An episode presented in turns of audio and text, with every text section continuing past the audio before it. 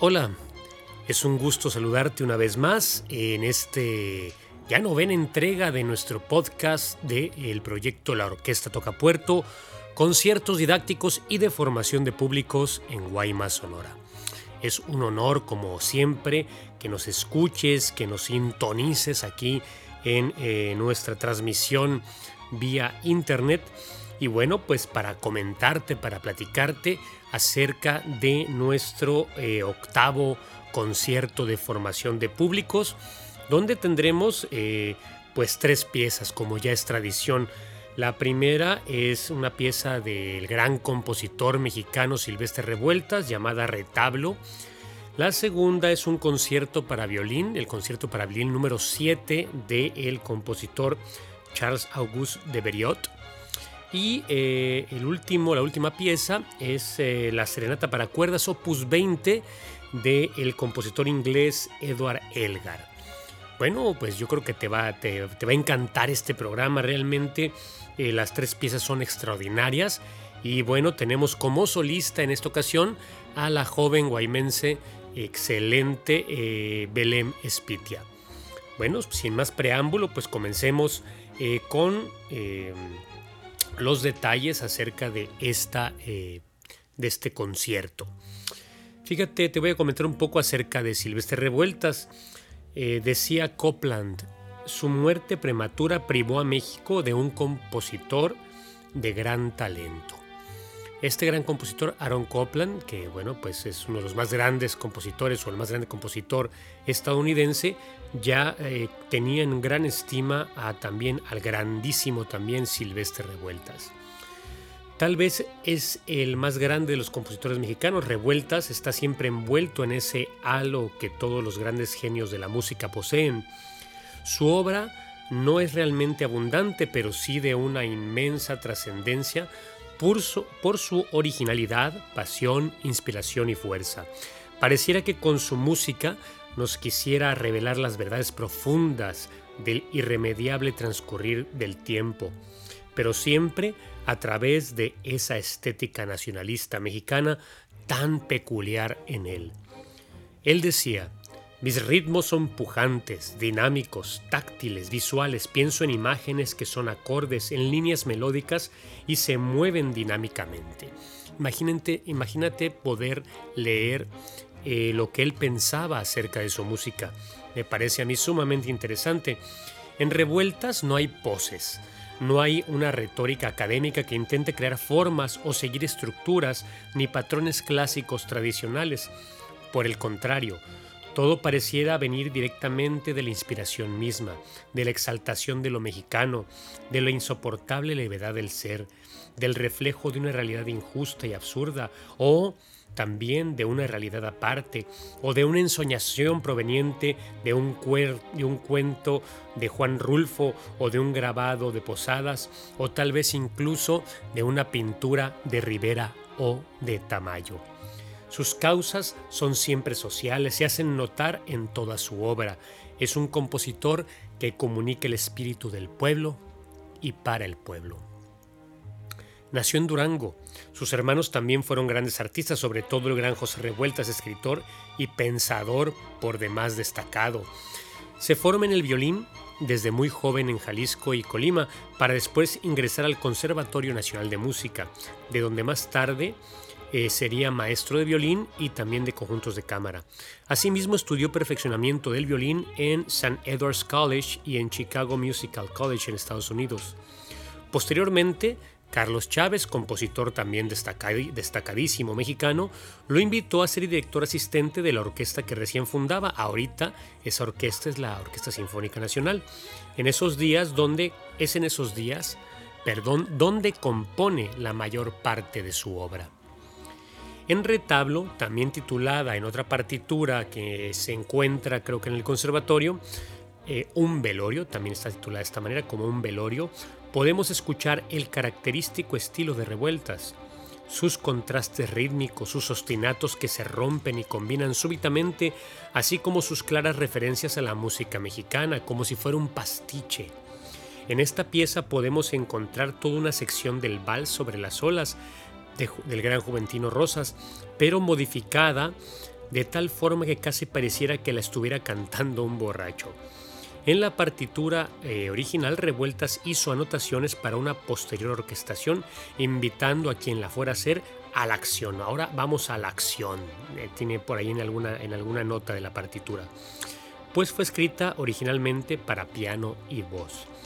La adaptación para quinteto de cuerdas que estamos interpretando en esta ocasión la hizo el maestro compositor y violista mexicano Gerardo Alponte, sin duda excelente.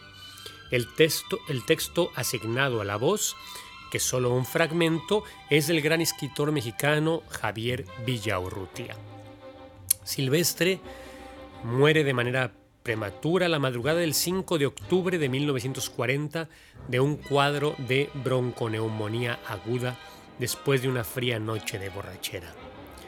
Sus principales obras, las cuales te recomiendo escuches, es Sensemayá, La Noche de los Mayas, El Renacuajo Paseador, Ocho por Radio, Redes, entre muchas otras. Como podrás darte cuenta, es un compositor que en lo personal me encanta, me encanta su estética, me encanta su fuerza, su energía, su mexicanidad, su, su, forma tan natural de componer, tan fácil aparentemente, pero eh, difícil de ejecutar. Y por supuesto, bellísima. Bueno, eh, en, la, en, la, en, el concierto te podrás dar cuenta que eh, la voz la interpreta el maestro Luis Castillo. Generalmente le interpreta una soprano, pero ahora invitamos a este gran barítono que es el maestro Luis Castillo y lo hace de una manera extraordinaria. Es solo un fragmento, el cual dice, ahí viene el diablo mayor con sus 17 hermanos y se viene a llevar a todos los marihuanos. Imagínate eh, la idea de Silvestre de tomar este texto de Javier Villorrutia y plasmarlo con esta música tan alegre y tan, tan, tan contrastante de, de tanto juego rítmico como es característico en él. Dejemos de hablar ahora de revueltas y pasemos a la segunda pieza que es el concierto para violín eh, número 7, opus 76 del compositor Charles Auguste de Beriot. Consta de tres movimientos, allegro maestoso, andante y allegro moderato.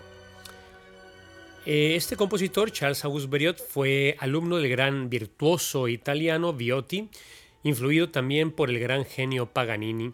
De Beriot fue un violinista muy destacado en su época, sirvió como violinista de cámara en la corte de Carlos X de Francia, así como de Guillermo I de los Países Bajos. Su obra abarca una gran producción de obras para violín entre las que destacan 10 conciertos para el mismo. Algunos de ellos son actualmente utilizados como herramientas didácticas para los violinistas en formación. En 1836 se casó con la destacada cantante María Malibran, con la que tuvo un hijo. Era tanta la relevancia de la genial pareja que incluso el mismo Félix Mendelssohn escribió un aria con acompañamiento para violín, solista dedicada a ellos dos. Sin embargo, Malibran murió ese mismo año a causa de la caída de un caballo. Imagínate qué tristeza. de se recuperaría de esta pérdida, pero solo hasta cuatro años más tarde, cuando volvió a presentarse en público después de un largo periodo de luto. Y en una gira que realizó por Austria, conoció y se casó con su segunda esposa Marie Huber. De Beriot es de gran relevancia para la pedagogía e interpretación del violín, puesto que se considera que es el creador de la escuela técnica, así le llamamos, ahorita te voy a platicar un poquito, un poquito de eso, franco-belga. Su hijo también fue maestro y músico pianista, quien instruyó a personajes tan importantes como Granados, Ravel y Viñes.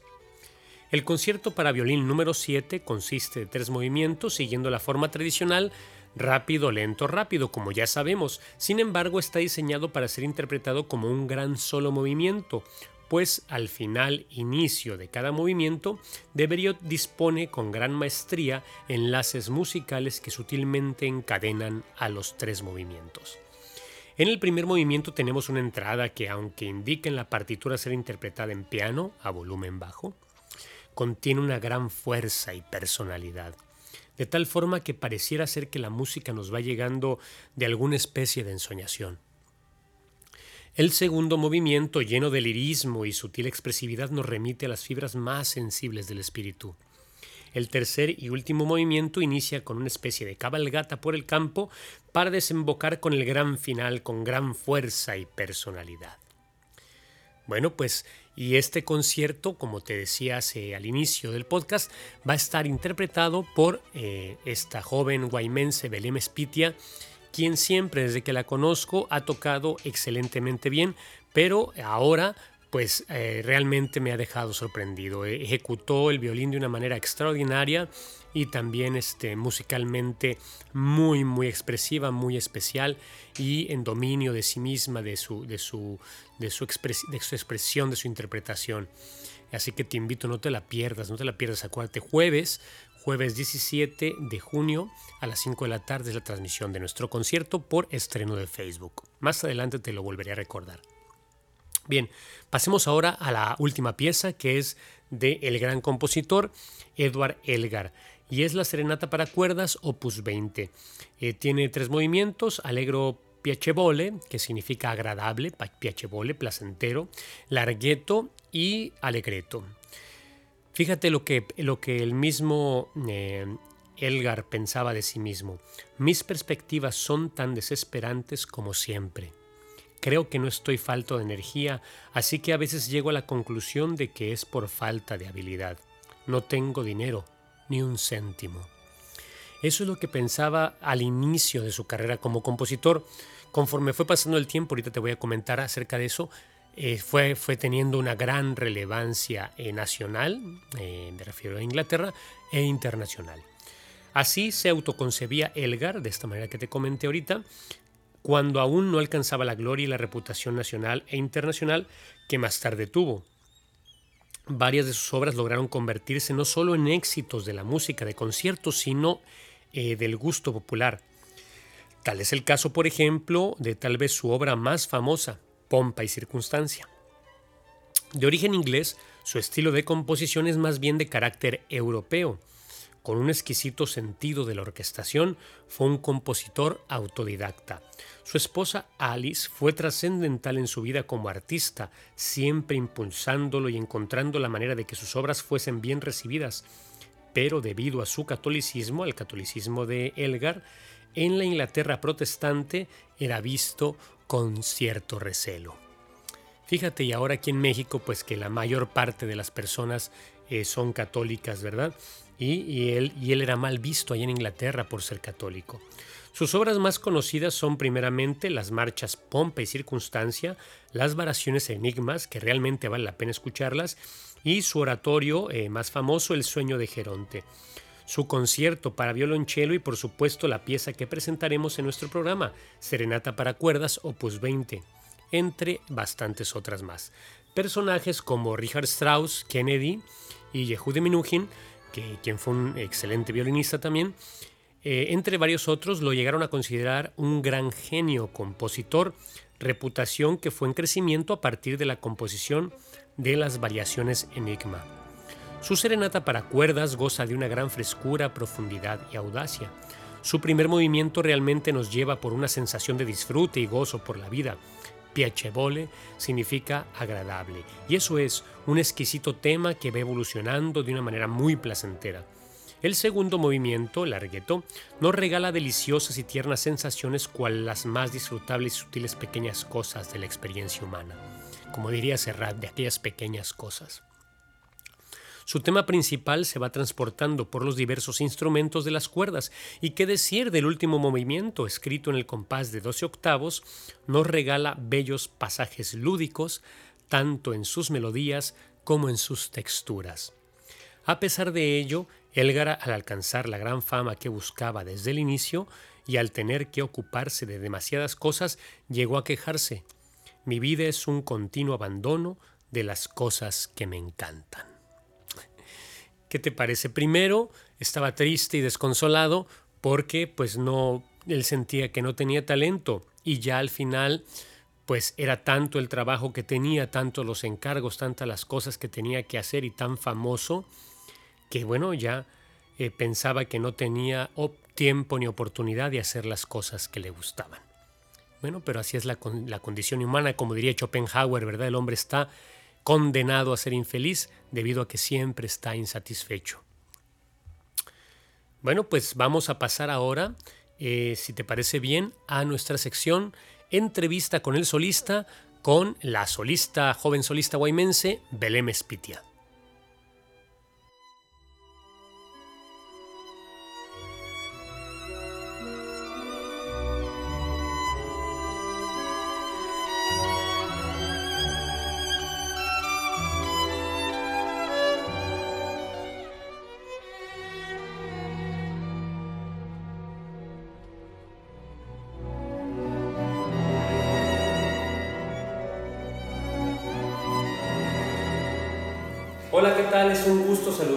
Nuevamente en, este podcast, en nuestra sección entrevista con el solista del proyecto La Orquesta Toca Puerto, conciertos didácticos y de formación de públicos en Guaymas, Sonora. Y miren nada más a quien tengo aquí a mi lado, nada más y nada menos a la joven Belén Spique, joven violinista, este, guaymense que ya pues tiene una gran trayectoria estudiando el, el, violín y tocando y presentándose y que ahora estudia por allá en la Ciudad de México. Yo digo siempre Distrito Federal, pero pues ya no, ¿verdad? Ya, ya estoy yo arcaico con eso. Total, pues ahora estamos este, eh, con este concierto en este programa número 8 de la segunda temporada y bueno, pues estamos de manteles largos porque pues me enorgullece tenerla aquí de solista. Belén, bienvenida. ¿Cómo estás? Muy bien. Eso, eso. Pues mira, Belén, esto es muy, muy, este, muy eh, sencillo, pues para que la gente te conozca, conozca a los solistas y también conozca un poquito acerca de lo que estamos tocando. Pero platícame un poquito de cómo fue que tú iniciaste en el violín. Siempre que lo pienso es como no puede ser que he llegado hasta acá y comenzó una, o sea, tenía unos nueve años tal vez y vi una foto de una niña con un violín y mencionaron que era un violín, entonces yo, mamá, yo quiero tocar violín, mi mamá, estás loca, si tú no sabes ni a qué suena, no sabes nada, ¿no? porque hice una foto. Y así yo soy muy terca, entonces yo, mamá, mamá, mamá, quiero tocar violín. Mi mamá pues decía, ¿de dónde va a querer tocar violín si nadie, no he escuchado ninguna vez algún violín, solo esta foto? Entonces pues estuve de terca mucho tiempo hasta que la convencí y me llevó a Bellas Artes. Entonces la primera clase yo me acuerdo muy bien. Este estaba el maestro Próspero Reyes, entonces me acuerdo que mi mamá en cuanto entramos a Bellas Artes, si no aprendes te voy a sacar. entonces, entonces me quedé Bajo esa amenaza sí, voy a aprender. me acuerdo de mi primera clase, wow. entré sí, con el maestro Próspero Reyes, me acuerdo que me mostró el violín, me dijo y ya yo estaba muy emocionada obviamente, entonces ya le dijo el maestro a, mi mamá que no, que sí se veía que, que podía hacer algo y que... Y, y le inscribieron en Bellas Artes ahí con, con el gran Fray Tonet, ¿verdad? Sí. Pues este, ya saben, aquí siempre mencionamos a Fray en los, en los, en los podcasts, en las entrevistas. ¿Por qué? Pues porque fue, un, fue un, una persona que nos dejó un gran legado aquí en Guaymas.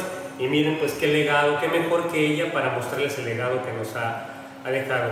Este, ¿Hace cuánto tocas el violín, Diego? No sé cuántos años tienes, Belén. Este, ¿Cuánto tiempo tienes tocando el violín? Como 10 años. Como 10 años, imagínense nomás.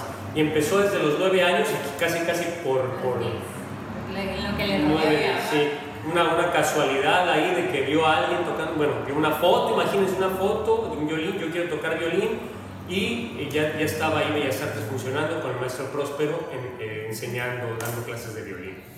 Y Belén, ahorita, ¿dónde, ¿dónde estás estudiando? Yo ahorita estoy estudiando en la Escuela de Música, Vida y Movimiento del Centro Cultural Olinio Listli y estoy con la maestra Beata Kukowska, que es violinista polaca que toca en la Orquesta Minería y la Orquesta Filarmónica Que cabe mencionar que son dos de las mejores orquestas o las dos mejores orquestas. También hay otras, por supuesto, de una gran calidad, pero estas dos se consideran sobre todo minería una de las más grandes orquestas del país. Imagínense, pues ya Belén tomando clases con una maestra pues ya polaca, ¿no? Que tiene una escuela eh, pues eh, de gran tradición, eh, también los rusos, también este, pues la escuela eh, franco-belga, etcétera. Pues hay diferentes escuelas, ¿no? Pero ya Belén está pues con esta maestra. Y fíjense, Belén, yo desde que la conocí, eh, yo entré al proyecto Esperanza Azteca, que también lo trajo Frayún, por cierto, y Belén, pues ahí estaba, ya, ya pertenecía a la orquesta de Frayún, una orquesta pequeña que tenían, pero que sonaba muy bien, ¿te acuerdas? Una orquesta como de 30 alumnos, ¿verdad? que estaban este, grandes muchachos, estaba Felipe en la flauta, ¿verdad? Estaba Carla en el, en el cello, ¿quién más estaba? Estaba... Ajá, de cello también, ahí estaba. Bueno, total, ellos estaban y tenían como esta orquesta base, y luego Fray Ivo trae el proyecto Esperanza Azteca, y Belén, pues yo la conozco ahí, y ella tocaba muy bien. Y este, bueno, yo, yo no he sido su maestro de manera personal, yo era el, encargado de cuerdas y ya él la conocía, ¿no? Y hacía los ensayos de la sección de cuerdas, ¿no? Pero siempre ha tocado muy bien. Pero ahorita yo tenía ya un gran, como, no sé, 6, 7 años que yo no la veía tocar, ¿verdad?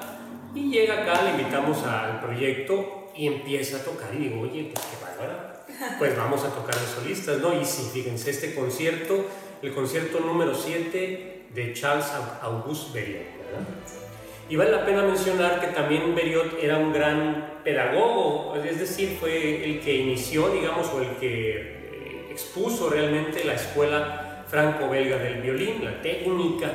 Entonces, eh, pues es muy interesante observar un concierto no solo eh, de mucha expresividad, no solo entre comillas, sino también que creo que Beriot sirve para muchos alumnos como, como una especie de, de, de paso obligado, ¿verdad? por algún concierto. O sea, no es como regla, pero sí muchos. Pasan por ahí porque es, porque es importante que pasen por ahí, porque les enseña cosas, ¿no? Imagínense, y aparte es bien bonito este concierto, a mí me encantó.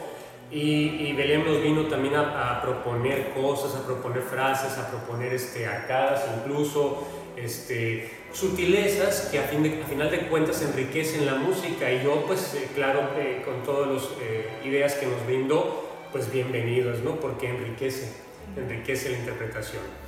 ¿Y qué, qué sientes, Belén, de estar aquí en, la orquesta Toca Puerto, este, tocando pues con antiguos compañeros, con algunos maestros que conociste, otros no, nuevos, nuevos eh, maestros, etcétera? ¿Qué sientes? ¿Qué piensas? Pues me gusta mucho la idea de, este proyecto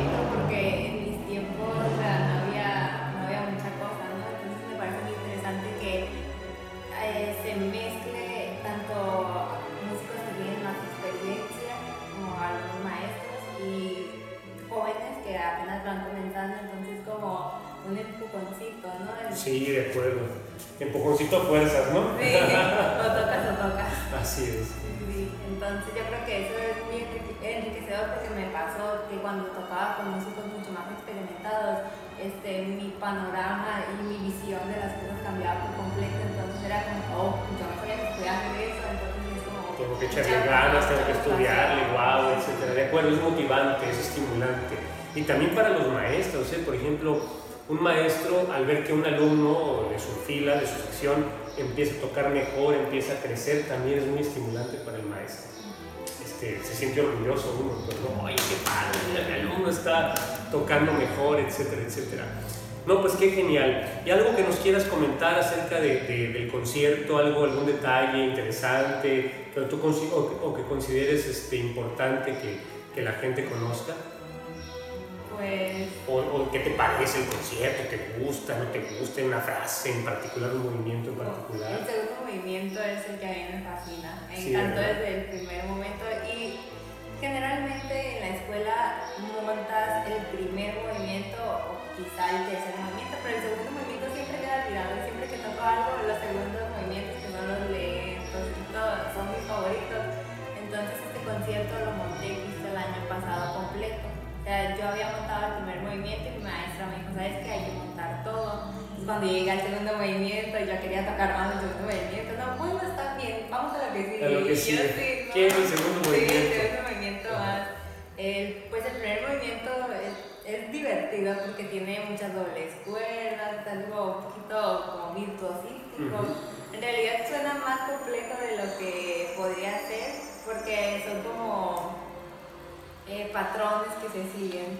Pero está muy, muy divertido, la verdad me gustó montarlo y me gustó tener esa oportunidad de tocarlo con la orquesta porque pues, Generalmente lo, lo, lo, tocan o lo montan con un pianista, ¿verdad? O sea, no hay oportunidad, para los alumnos es muy raro que se dé la oportunidad de tocarlo con una orquesta. o sea, todos los exámenes recitales, todo, hasta tu examen de titulación es con pianista. Con pianista. Pues, es decir, también a ella, a pesar de que su nivel es, es mayor a, la generalidad de los alumnos, también le enriquece pues esta experiencia de tocarlo con, con una orquesta, aunque sea pequeña, aunque sea amateur, digamos, pero pues es enriquecedor de todos modos la experiencia. Sí, igual tienes uno solo, tienes que estar bien porque hacen Exacto, exacto. Sí, ahí tenemos que estar bien, bien conectados, ¿no? Van a verlo, van a verlo, van a disfrutar muchísimo, estoy seguro. Yo estuve este, escuchando pues, la grabación y el audio y todo esto y, realmente estoy muy contento con el resultado. Felicidades, Belén. Y, y van a ver, ustedes lo van a disfrutar muchísimo. Pues los invitamos a que nos acompañen este, este jueves 17 de junio a partir de las 5 de la tarde en Facebook, en transmisión de, de, estreno de Facebook, en la página eh, de Facebook La Orquesta Toca. Ahí pueden checar el, concierto completo y bueno, pues disfrutar a esta eh, gran, gran solista, este, lindísima y, muy, muy talentosa que es Belén Espitia. Estoy seguro que se lo, van, se lo van a disfrutar muchísimo. Y también tenemos otras dos obras, que es este, Retablos de Silvestre Revueltas, que es una obra divertidísima, muy interesante, también de solista, el maestro Luis Castillo, que solo tiene un fragmento, pero está divertidísima la pieza. Y como tercer número tenemos la Serenata para cuerdas de Eduard Elgar, opus 20, si no me traiciona la memoria, que también es una pieza muy, muy interesante, muy especial. Pues los invitamos, ¿no, Belén? Sí, no se lo pierdan. No se lo pierdan. Este, y, y bueno, ¿algo quieres agregar aquí al público? apoyen este tipo de proyectos y si estén pendientes de los conciertos y las actividades que se hacen. Perfecto, muchas gracias Belén y nos vemos en el concierto. Sí, nos vemos.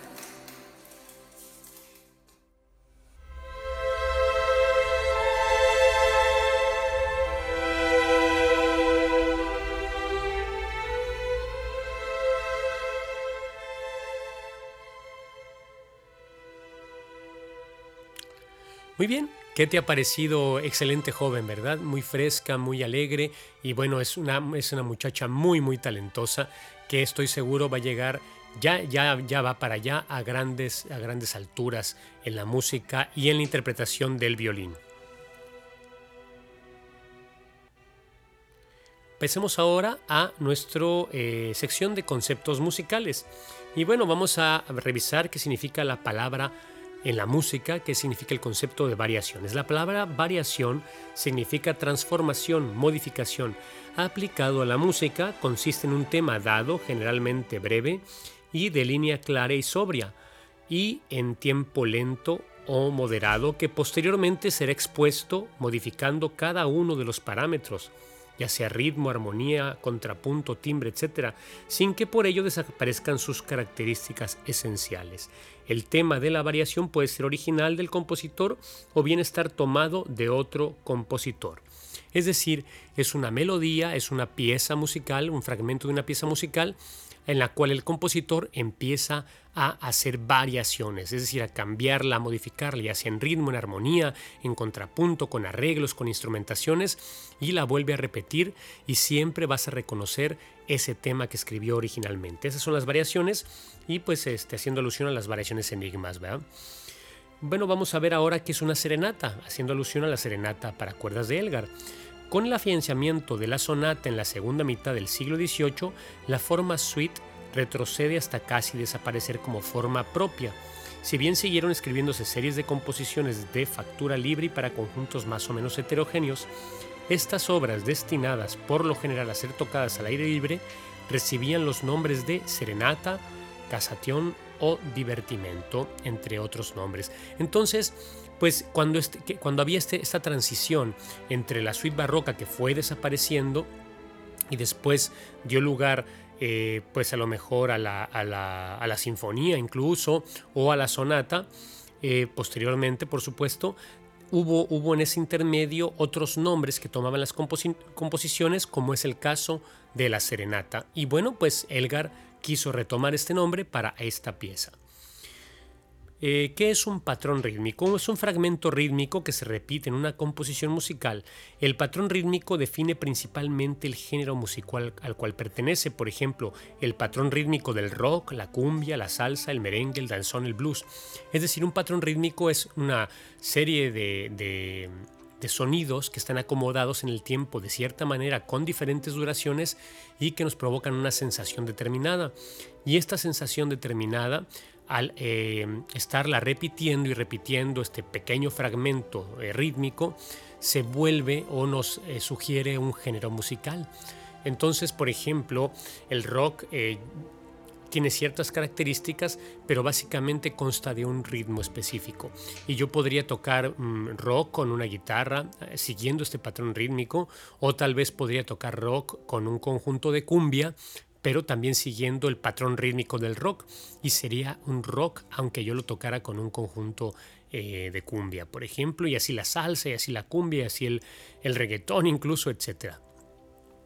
Bien, ahora vayamos a revisar qué es una escuela. No me refiero a las escuelas que todos conocemos, eh, donde van los niños a, a estudiar, sino aplicado a la música es un conjunto de metodologías y técnicas de estudio y ejecución de un instrumento musical que siguen la tradición de un educador o grupo de educadores pertenecientes a un país o región geográfica determinada.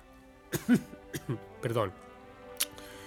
Por ejemplo, la escuela rusa de cuerdas frotadas, la escuela franco-belga de violín, entre muchas otras escuelas que existen. Es decir, la escuela es eh, una tradición, es una tradición de cómo tocar, de cómo interpretar un instrumento musical y como te comentaba hace un momento pertenece a, cierta, a cierto educador, a cierto pedagogo musical o a cierto eh, grupo de, estudiantes y maestros eh, de la música.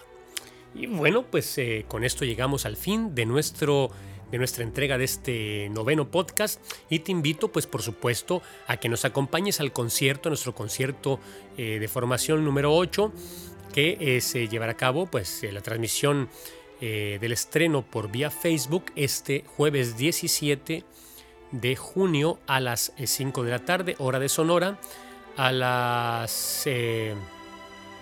bueno, pues calculen las horas ahí en, Ciudad de México, que son dos horas de diferencia, ¿verdad?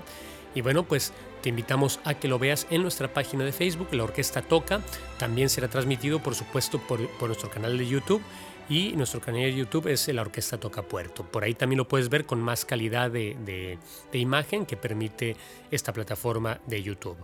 Y eh, bueno, pues quiero comentarte que en esta ocasión fue grabado nuestro concierto en el Hotel Marina Terra, en su Club Dúo, que es un extraordinario edificio para eventos, eh, precioso, con una vista al mar extraordinaria y pues todas las condiciones este, más favorables que te puedas imaginar en este precioso, precioso salón Club Dúo de Hotel Marina Terra. Agradecemos enormemente, por supuesto, eh, la eh, las facilidades que nos dieron eh, para la grabación. Y queremos agradecer al Gobierno del Estado de Sonora, al Instituto Sonora de Cultura, eh, por todo el apoyo que nos brindan a través del estímulo fiscal para la cultura y las artes del Estado de Sonora y por supuesto también al Ayuntamiento de Guaymas a través del Instituto Municipal de Cultura y Arte de Guaymas. También queremos agradecer a la Fundación Cultural Infantil y Juvenil Fray Botonec AC, así como a las empresas participantes en nuestro proyecto que son Hotel Marina Terra y Grupo Guaymex. Y bueno, pues agradecerte a ti también que nos estás escuchando, que nos estás siguiendo. Conéctate por favor con nosotros a través de todas nuestras redes sociales. Y te quiero adelantar que este va a ser el cierre de nuestra segunda temporada. Vamos a retomar eh, vamos a dejar un poco de tiempo de descanso debido al, clima que hace acá en Sonora, que es tan fuerte el calor, ¿verdad? En estas épocas de, verano ya casi.